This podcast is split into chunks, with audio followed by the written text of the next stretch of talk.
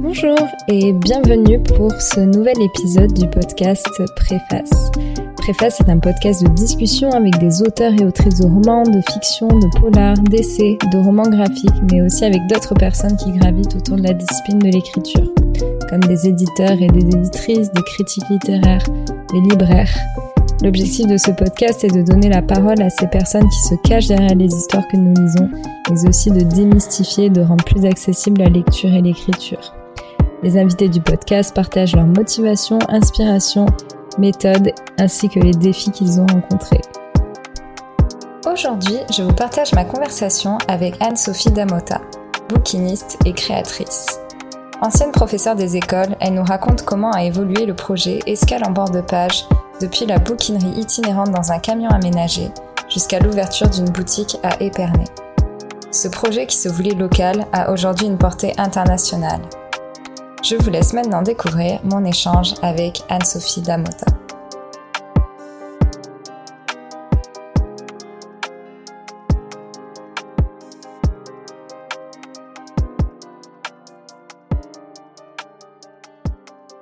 Est-ce que tu pourrais te présenter euh, pour nos auditeurs et auditrices? Alors, je m'appelle Anne-Sophie euh, Damota, je suis euh, bouquiniste. Donc, j'ai une, je tiens une bouquinerie, c'est-à-dire une librairie de vente de livres d'occasion sur Épernay. Et à côté, je suis créatrice d'accessoires autour de la lecture. Donc, tout ce qui est pochette à livres, coussin de lecture, marque-page, en tissu, en papier, euh, des étuis à lunettes, euh, tout un tas de créations en fait qui tournent euh, vraiment autour de la lecture. Tu te définis, tu définis en tant que bouquiniste et pas en tant que libraire. Est-ce qu'il y a une différence entre les deux termes? Bouquiniste, c'est vraiment en fait la vente de livres d'occasion. Libraire, on est plus sur du livre neuf, mais si tu veux, en fait, le bouquiniste, c'est le libraire d'occasion. quoi. Il vend vraiment que de la seconde main. Ok. Euh, si on remonte un petit peu le temps, quel genre d'enfant étais-tu? Euh, Très calme, euh, très tourné vers les activités culturelles, intellect, bah, tout ce qui était lecture, dessin. voilà, j'étais pas du tout maths, c'était vraiment pas mon truc. voilà, j'étais très tout ce qui était français. Euh, j'étais, appliquée comme élève, j'étais sérieuse. Euh, d'ailleurs, j'ai été professeure des écoles avant d'être euh, bouquiniste. Donc voilà, je suis très, très carrée, on va dire, quelqu'un qui est beaucoup dans l'apprentissage, très curieuse. voilà. Est-ce que tu te souviens du premier livre que tu as lu ou d'un livre qui t'a particulièrement marqué? Euh, je me rappelle d'une collection de livres que je lisais quand j'étais petite, de petits romans sur euh, des dauphins. Je crois que c'était Dylan le dauphin, ça s'appelait. Euh, après, donc ça, j'étais déjà assez grande quand même. Je pense que j'avais 8-9 ans. Mais j'ai pas trop de souvenirs de ce que je lisais quand j'étais plus petite. Je sais qu'on lisait beaucoup à la maison. Tous les soirs, il y avait l'histoire dans le lit avant de se coucher. Mais j'ai pas un souvenir précis est-ce qu'il y a un genre littéraire ou est-ce qu'il y avait un genre littéraire que tu as affectionné particulièrement? Et est-ce que ce style, il a évolué euh, avec le temps? Euh, bah, Je suis très littérature française, littérature contemporaine. Euh, quand j'étais en lettres, je lisais beaucoup de littérature classique. pourtant, j'étais en lettres modernes, mais je lisais aussi beaucoup de littérature classique. mais ça, c'était vraiment dû aux études. C'était pas un choix d'aller vers ce genre-là. C'est pas spécialement quelque chose que j'affectionnais particulièrement. Mais en tout cas, je suis restée très littérature française. Je me tourne très peu vers la littérature étrangère. J'en lis hein, de temps en temps, mais euh, c'est vrai que je vais beaucoup plus vers la littérature française et ça, c'est quelque chose qui reste en tout cas pour l'instant. Euh, j'essaye de me tourner vers d'autres genres. Je lis de plus en plus de jeunesse. Euh, j'essaye de lire de plus en plus de bandes dessinées aussi, qui n'est pas forcément quelque chose qui m'attire à la base, mais comme je suis curieuse et que de par mon métier, il faut quand même que je, que je sois un peu au courant de tout, que je m'intéresse à tout, ben, je le fais. Mais c'est vrai que très souvent, je suis quand même intéressée par la littérature française. Ok. Quel est ton rythme de lecture? Est-ce que tu as une routine de lecture particulière?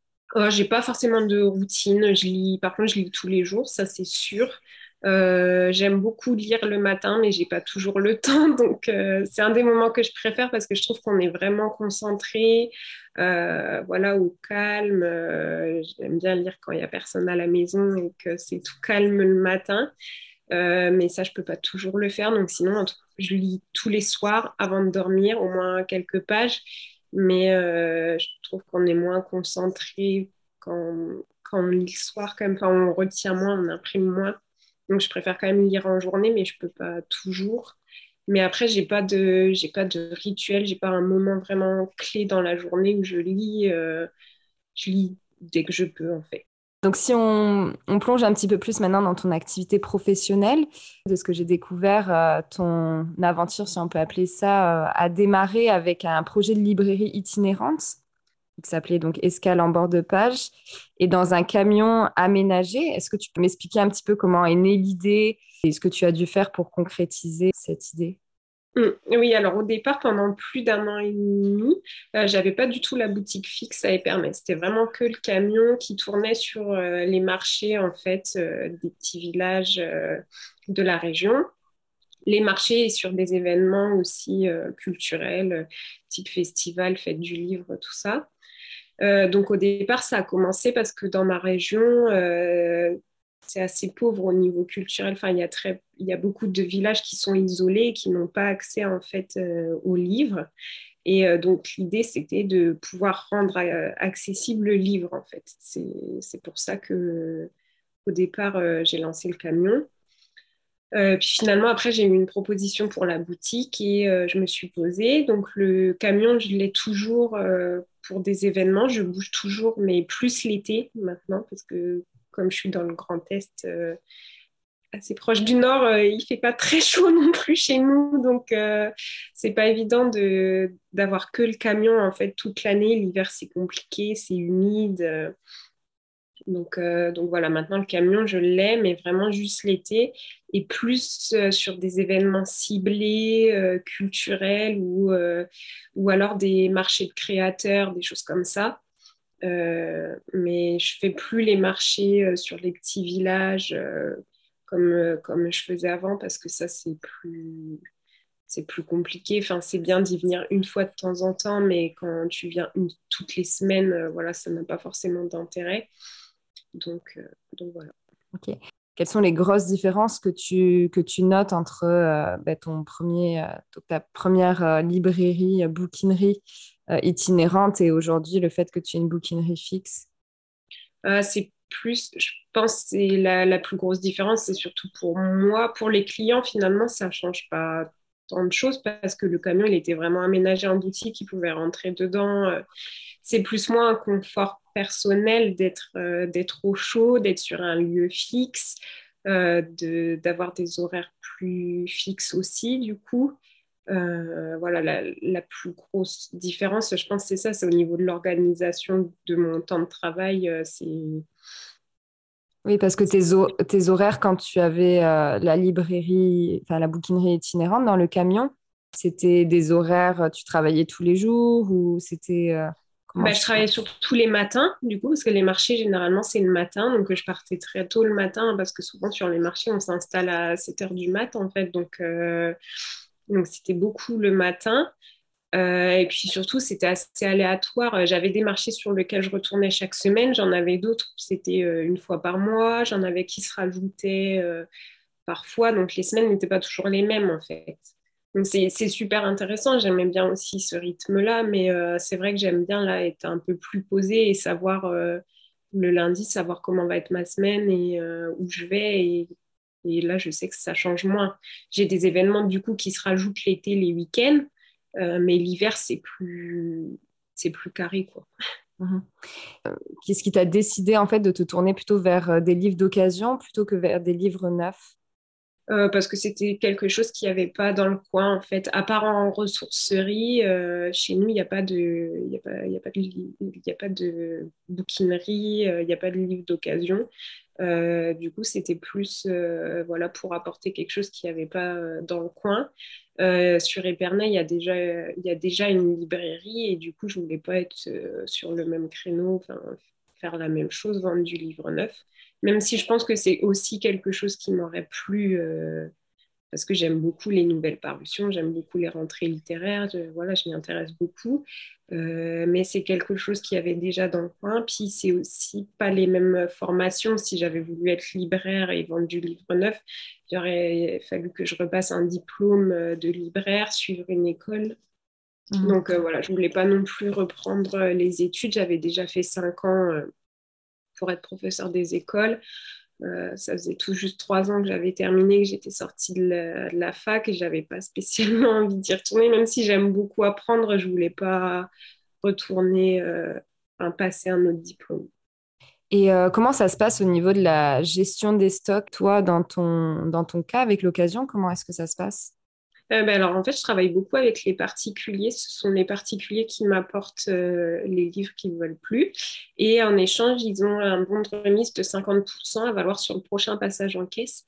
Et c'est comme ça que ça fonctionne et que ça tourne. Donc, en fait, j'ai beaucoup de clients, euh, essentiellement clientes, qui, qui ramènent les livres une fois qu'elles les ont lus. Donc, en fait, ça tourne comme ça. C'est après, euh, j'ai contact avec un grossiste, mais au final, j'ai jamais commandé euh, chez lui. Au début, je m'étais renseignée. Et, euh, donc ça, c'est un, c'est, du déstockage en fait. Ce sont les livres des maisons d'édition, les invendus qu'on peut racheter dans le but de les revendre ensuite. Mais finalement, j'ai jamais commandé chez lui parce que j'ai toujours eu assez de stock et ben, finalement, ça me convient bien comme ça parce que j'aime mieux le fait de voilà, que ce soit les particuliers qui apportent leurs livres, je trouve qu'on est plus dans un recyclage vraiment que d'acheter pour revendre ensuite. Euh, là, on a vraiment une démarche de seconde main. Euh, mhm. voilà. Et est-ce que tu lis systématiquement les livres ou, euh, ou est-ce que tu te renseignes dessus avant de les, de les mettre en, en vente ou? Je me renseigne, mais je ne peux pas tout lire, même si je voulais, franchement, je ne peux pas, j'en ai, trop, j'en reçois chaque semaine, donc c'est pas, ce ne serait pas possible. Puis après, il y a des genres que je ne lis pas forcément. Euh, par exemple, je récupère euh, énormément de polars, policiers, euh, thrillers, et moi, ce n'est pas ce que je lis, j'en lis une fois de temps en temps, mais pas tout le temps, donc voilà, je ne pourrais pas lire que ça tout le temps. Mais en tout cas, je me renseigne au maximum sur euh, bah voilà, les résumés, euh, ce dont ça parle, et aussi beaucoup les avis. Souvent, je vais voir un peu les, les critiques. Euh, voilà, je me renseigne, mais après, non, je ne peux pas tout lire. Si on parle un petit peu plus maintenant de, de ton autre activité, ton autre passion sur la création, c'est des objets, bon, moi, c'est des objets que j'ai découverts récemment, les pochettes à livres, les coussins de lecture que je connaissais pas du tout, mais qui en fait s'avèrent être euh, fort utiles, en fait, je trouve. Et euh, quand est-ce que tu as commencé cette activité et comment est-ce que l'idée t'est venue? Euh, J'ai commencé en 2018. En fait, c'était pour financer l'achat du camion à la base. À la base, les pochettes à livres, bah, j'en voyais pas mal pas mal de personnes qui utilisaient ça. Euh, j'en avais jamais vu en vrai, en magasin, euh, ni rien, mais euh, je me suis dit, bah, c'est pas mal pour lancer le projet, pour pouvoir financer le projet. Donc à la base, ça devait, ça devait s'arrêter là, c'était juste vraiment pour financer le camion.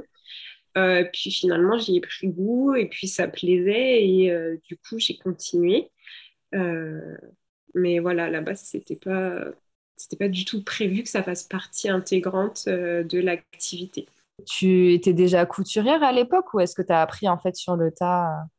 Pas du tout, pas du tout. J'avais jamais touché une machine avant. en fait, quand j'ai eu euh, quand j'ai eu l'idée, j'ai demandé à mon papa qui sait coudre de me montrer comment faire. Et donc, c'est avec lui que j'ai fait les premiers prototypes en fait de pochettes. Au départ, je faisais que vraiment que les pochettes et des marque-pages en papier, euh, des collages un peu euh, style scrapbooking. Mais euh, sinon, la couture, j'ai vraiment appris à ce moment-là. Sinon, avant, j'en faisais pas du tout. Tu as parlé à deux reprises donc, de, de ton père. Est-ce que tu as eu un ou plusieurs mentors, des personnes qui t'ont soutenu, qui t'ont accompagné tout au long de, de, tes projets, qui ont vraiment cru en toi et qui t'ont aidé à concrétiser toutes tes idées? Bah, Beaucoup, oui, mon papa. Déjà, ben, pour le, camion, il est garagiste, donc c'est lui qui m'a aidé à trouver le camion. Il m'a aidé à aménager le camion. Donc, donc, mon papa, il a été beaucoup là sur les aspects techniques. ma maman, elle était très présente aussi. D'ailleurs, c'est d'elle que je tiens le goût de la lecture parce qu'elle lit énormément. Je l'ai toujours vu lire. Euh, ma sœur aussi, elle était très présente. Elle m'a aidé aussi à, la création du camion. Euh, elle m'a aidé sur les réseaux sociaux parce que c'est, euh, elle a fait des études de communication, donc voilà, c'est, elle était là aussi. dans l'ensemble, ma famille, ça a été plutôt bien accepté ce projet-là. Ça a été, je pense qu'il y avait des doutes, hein, forcément. certaines personnes se disaient dans quoi, dans quoi elle se lance? Euh, je sortais d'un métier quand même euh, et, enfin voilà, professeur des écoles, on a quand même une garantie euh, d'emploi qui n'est pas négligeable. Hein. je prenais quand même un risque. Mais finalement, dans l'entourage, ça a été plutôt bien accepté. Je pense que celui qui a eu plus peur, c'était mon conjoint à l'époque, parce que ben voilà, faut tenir à, côté de ça, faut tenir le foyer, faut, on se lance quand même dans peut-être des difficultés financières quand on lance ce type de projet. Mais sinon, ça, sinon, ça a été, j'étais quand même euh, très soutenue. Euh, ça allait. donc là, tu parlais un petit peu donc, des réseaux sociaux. Est-ce que pour toi, c'était une évidence qu'il fallait que tu, aies, euh, que tu communiques en fait sur ton activité sur les réseaux? Parce que pourtant, tu disais que c'était plutôt donc des, une clientèle locale qui venait donc peut-être euh, des, personnes d'un certain âge ou des personnes âgées quand c'était sur le marché. Donc ça peut être peut-être un peu contradictoire avec le fait d'être sur les réseaux où on a plus tendance à toucher un public qui est peut-être plus jeune. Euh, est-ce que pourquoi est-ce que tu, pour toi ça te semblait euh, intéressant d'être aussi sur les réseaux et de communiquer sur ton activité Au départ, c'est vrai que quand quand j'ai créé les réseaux, euh, c'était plus, c'est vrai que je visais plus euh, le local. C'était plus pour euh, amener les gens du coin, enfin, qui portent le projet en fait aussi. je pensais pas que ça allait viser à hauteur nationale. Aujourd'hui, d'ailleurs, l'essentiel de la clientèle, enfin tout ce qui est création, tout ça, c'est vraiment, enfin, c'est vendu même à l'international maintenant euh, grâce, euh, grâce au commerce en ligne. Euh, mais c'est vrai qu'à la base, c'était un projet qui se voulait plutôt, enfin, plutôt local. les réseaux, c'était juste pour prévenir les gens que voilà, un projet se préparait, était en train de se monter et que voilà, ils pouvaient suivre le projet. Pourtant, j'étais pas plus réseau que ça à la base. Hein. C'était pas, c'était pas mon truc. Je passais pas beaucoup de temps sur Instagram. Je connaissais même pas la communauté euh, Bookstagram, euh, tout ça. Moi, c'est vrai que c'était pas spécialement mon truc à la base, les réseaux. Ça l'est venu petit à petit parce qu'après, ben, on se prend au jeu. Euh, enfin, voilà. Puis on se rend compte que finalement, ça aide énormément à développer un projet parce que au niveau local, ça a été suivi par beaucoup de monde. Au niveau national, ça a aussi été relayé par beaucoup de monde, par des magazines. Euh, Flow Magazine avait fait un article sur nous sur les réseaux. Enfin, c'était un projet qui se voulait inspirant, je pense, euh, et qui du coup a été suivi par pas mal de monde. Donc euh, voilà. c'est vrai, moi j'ai entendu parler de, bah, de, de, toi, ton activité et tes créations par Maïté de Fif, donc j'ai reçu sur le podcast donc Mademoiselle Lee, euh, et qui a fait une collaboration euh, avec toi justement sur euh, les pochettes à livres, je pense. oui, oui. Ben, Maïté, en fait, elle a été là dès le début quand on a commencé à, à penser le projet. dès le début sur les réseaux, elle a relayé en fait, et c'est vrai qu'elle, elle a déjà une, elle a une énorme communauté. Et du coup, ça a beaucoup soulevé le projet Maïté, elle, euh, elle s'intéresse beaucoup justement à la seconde main, à voilà, tout ce qui est écologique, tout ça. Et du coup, c'était un projet qui la touchait beaucoup et c'est vrai qu'elle nous a beaucoup aidé à nous développer. Et ensuite est venue les collaborations autour des pochettes à livres. Euh, donc ça, il y a eu quatre ou cinq collections, je ne sais plus, qu'on a fait ensemble où en fait, elle choisissait euh, les tissus voilà, qu'on allait faire. Ensuite, je réalisais les pochettes, je lui envoyais pour qu'elle fasse un shooting photo, tout ça, et qu'elle mette en avant euh, le produit. Super. Est-ce que tu as un ou plusieurs projets en ce moment? Oh, j'ai toujours plein de projets sur lesquels je réfléchis. Alors, ils aboutissent ou ils aboutissent pas. Hein, ça fourmille tout le temps. Euh, c'est surtout, euh, je réfléchis tout le temps à des nouveaux projets de création.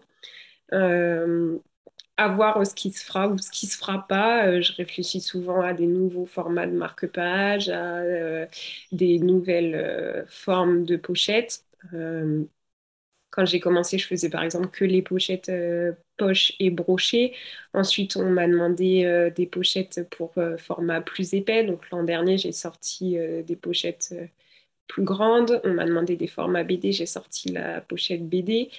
là, à voir cette année sur quoi je vais travailler. Je pense que je vais essentiellement travailler sur des housses avec des fermetures parce qu'on l'a beaucoup demandé pour les liseuses, par exemple.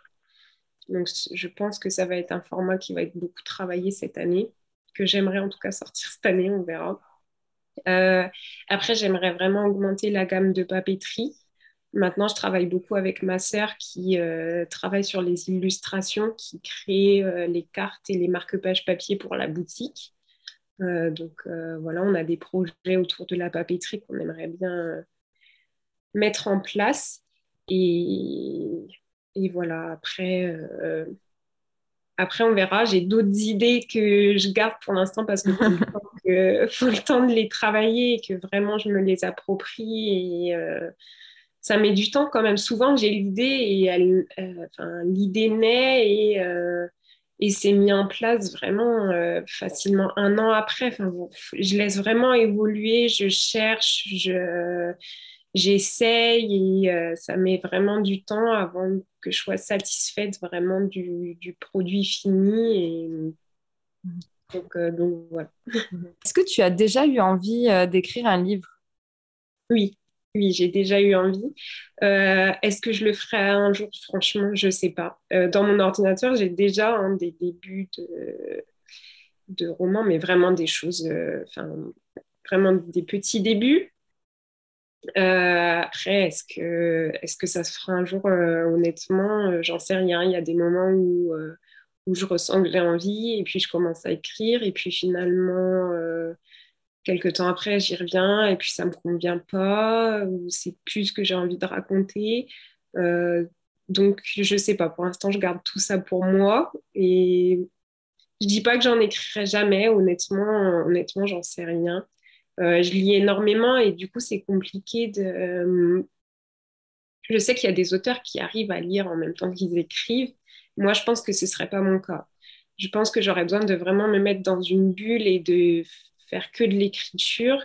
Et euh, sauf que j'aime trop la lecture pour m'en passer. Donc, pour l'instant, c'est une idée que je garde. Hein. Je ne sais pas, mais pour l'instant, je ne me sens pas assez légitime de le faire. Je, euh, voilà.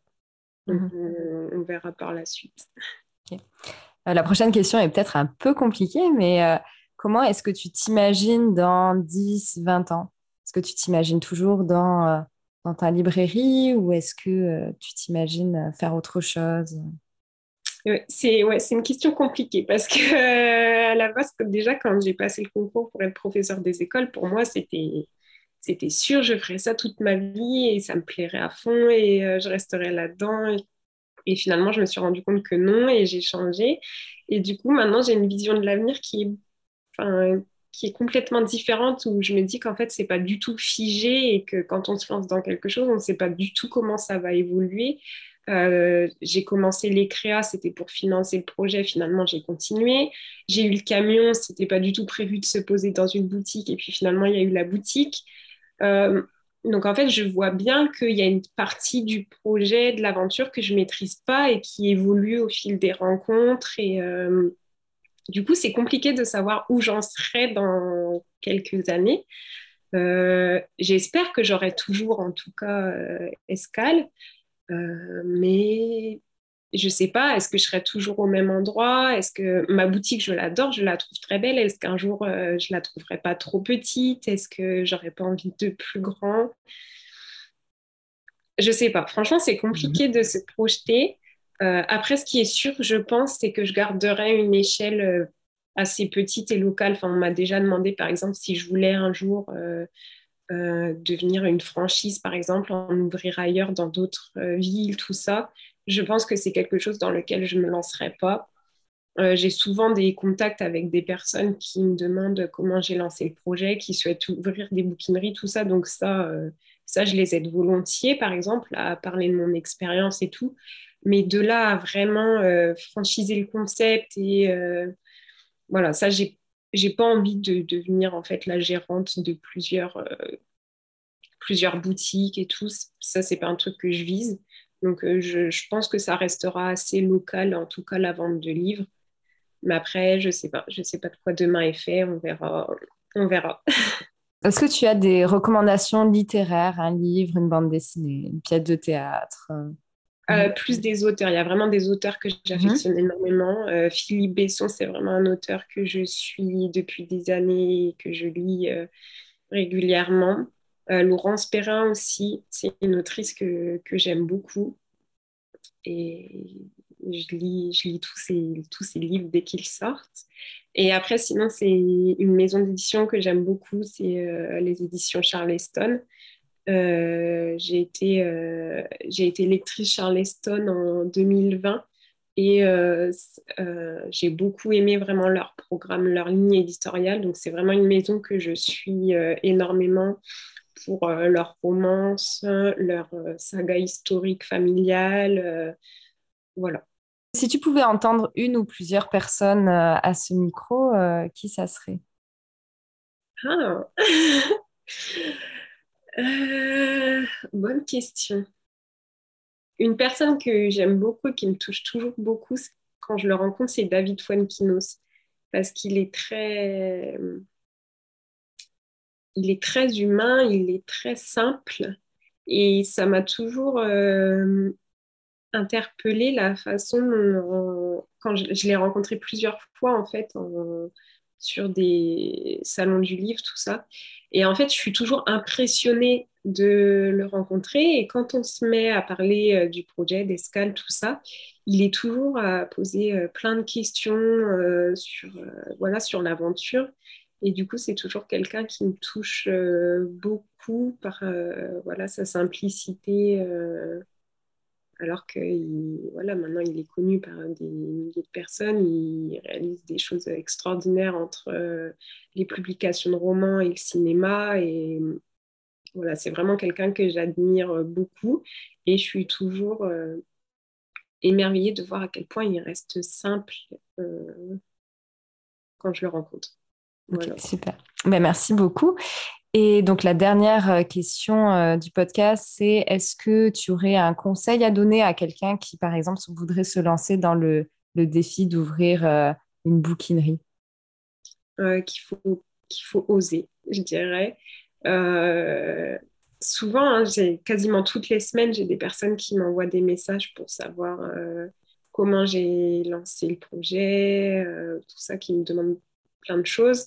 Et c'est toujours ce que je dis, de, d'écouter ce qui, qui se dit autour, euh, mais de prendre ce qu'il y a à prendre et de laisser ce qu'il y a à laisser, parce que si, si on écoute trop, euh, je pense qu'en fait, on ne se lance pas, on, on, prend peur et puis finalement, on laisse tomber. Alors, je dirais qu'il faut, ouais, qu'il faut, qu'il faut oser.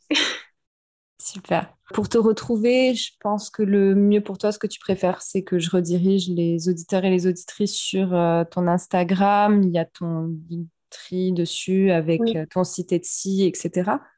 Oui. Ok, parfait. Bon, ben super. Ben écoute, merci beaucoup d'avoir accepté. Ben, merci à toi, c'était chouette.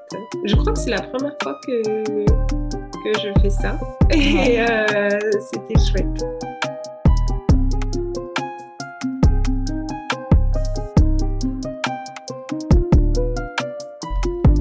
Si tu entends ce message, c'est que tu as écouté l'épisode jusqu'au bout et je t'en remercie. J'espère que celui-ci t'a plu et inspiré. N'hésite pas à partager, commenter, noter ou même à me contacter sur Facebook, Instagram ou par email. Tous les liens se trouvent en description du podcast. Je te dis à très bientôt pour un nouvel épisode.